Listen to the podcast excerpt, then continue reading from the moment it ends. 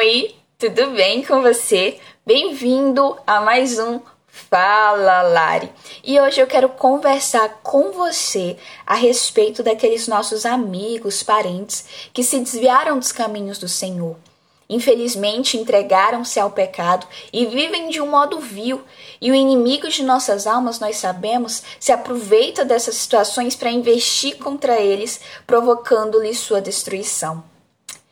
E hoje nós vamos tratar do nosso posicionamento diante uh, destes episódios que ocorrem. E para conduzir essa conversa, nós vamos para Marcos, capítulo 2, onde temos a cura de um paralítico sendo relatada. A palavra nos afirma que Jesus está novamente em Cafarnaum e a multidão se reúne ali diante da casa em que ele estava. Nós acreditamos que é a casa de Pedro, que Jesus fez da casa de Pedro a sua sede. E não havia espaço para chegar até Jesus. Mas então quatro pessoas trazem um paralítico para que esse paralítico seja curado. E não havendo espaço, eles destroem o telhado, as casas palestinas daquela época, os telhados eram planos. Hoje, parte das casas que nós vemos tem um formato triangular, mas naquela época era plano, construído de barro, sustentado por palmeiras. Então, eles destroem esse telhado e descem esse homem até Jesus. E Jesus, observando a fé deles, acaba dizendo para esse paralítico: Filho, teus pecados estão perdoados. O que eu acho muito bonito é que, apesar de perceber a deficiência daquele homem, Jesus ele se preocupa primeiro em curar a alma daquele homem, em perdoar os pecados daquele homem. Sabe, eu não digo que para Deus algo é mais fácil ou mais difícil, porque o impossível é possível para Deus. Porém, o perdão dos pecados, isso não é visível e isso custou a vida de Jesus. Me reconciliar e te reconciliar com Deus custou a vida de Jesus. Jesus poderia ter só curado aquele homem e ter despachado ele, mas Jesus ele queria algo além da cura física daquele homem. Jesus queria curar a sua alma, perdoando os seus pecados. Olha que bonito. Mas então nós percebemos aqui no versículo 6 do capítulo 2 de Marcos que os escribas começavam a argumentar no seu coração que Jesus estava blasfemando, porque só quem poderia perdoar pecados era Deus. Na teologia judaica, nem o Messias. E eu não estou dizendo que os escribas acreditavam que Jesus era o Messias, ok? Mas nem o Messias poderia perdoar pecados, apenas Deus. Então Jesus, mostrando o quanto ele é poderoso e que ele é o filho do homem, ele é o filho de Deus, expõe o pensamento daquelas pessoas e pergunta para eles: qual é mais fácil dizer ao paralítico: Teus pecados estão perdoados, ou dizer: Levanta-te e toma o teu leito e anda? E então Jesus fala para aquele homem para que ele venha a levantar. Toma o teu leito, vai pelo caminho da tua casa. E assim aquele homem se levanta e sai andando na vista de todos. Mas onde que se encaixa aqui o nosso papel? Eu vou ler um trechinho do que a King James diz no seu comentário.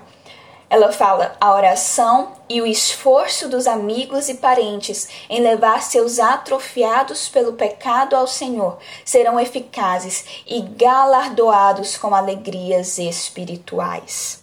Veja bem, o nosso papel quando vemos essas pessoas se entregando ao mundo do pecado é conduzi-las até Jesus.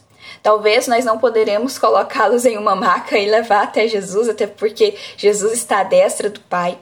Porém, nós podemos levá-los em oração.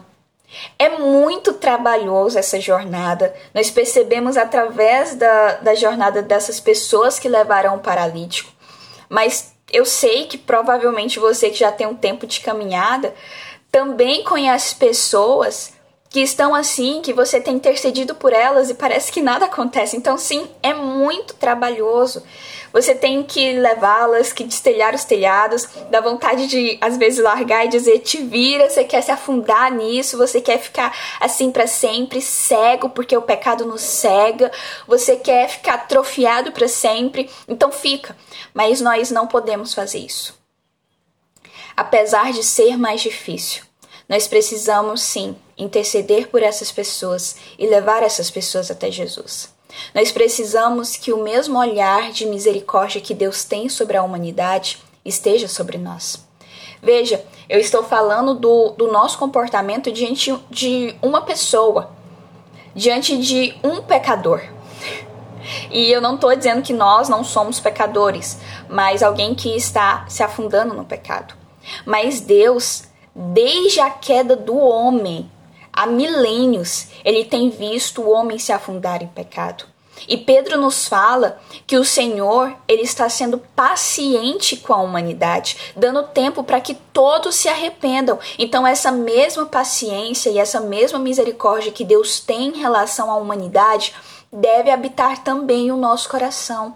Nós precisamos olhar para essas pessoas que estão atrofiadas, doentes pelo pecado, com esse olhar de misericórdia com esse olhar de paciência, sabendo que para Deus nada é impossível e que o Espírito Santo é o único que pode convencê-los do pecado, da justiça e do juízo. O nosso papel é orar por elas, é interceder por elas. Jesus ele nos deixa um exemplo muito bonito quando ele fala sobre o perdão. Para perdoar 70 vezes 7, olha quantas vezes o Senhor está disposto a perdoar e eu não estou fechando aqui o perdão em 490. Espero que essa conta esteja certa, porque de matemática, bem, não é o meu forte. Mas enquanto os discípulos queriam um númerozinho pequeno, Jesus multiplica esse número. Então nós também precisamos nos portar dessa maneira e ter fé, fé de que o Senhor pode sim transformar a vida dessas pessoas a quem nós estamos apresentando. Para finalizar, eu quero lembrar aqui 1 Coríntios capítulo 13, onde o apóstolo Paulo nos fala que o amor ele é paciente. Então vamos ter paciência em Cristo Jesus. O amor ele é paciente, ele sofre todas as coisas, crê em todas as coisas, espera em todas as coisas e suporta todas as coisas. Então, que o Senhor Jesus possa cultivar esse amor, essa paciência, essa misericórdia e esta fé no nosso coração, porque Jesus foi comovido pela fé daquelas pessoas, para apresentarmos todos aqueles amigos, parentes, conhecidos a Ele, para que Ele possa dizer: Filho, os teus pecados estão perdoados. É isso? Muito obrigada por ter dedicado minutinhos do seu dia para me ouvir e que o Senhor possa ter edificado você de alguma maneira e que Cristo Jesus possa abençoar a ti e a tua família. Até o próximo episódio. Tchau!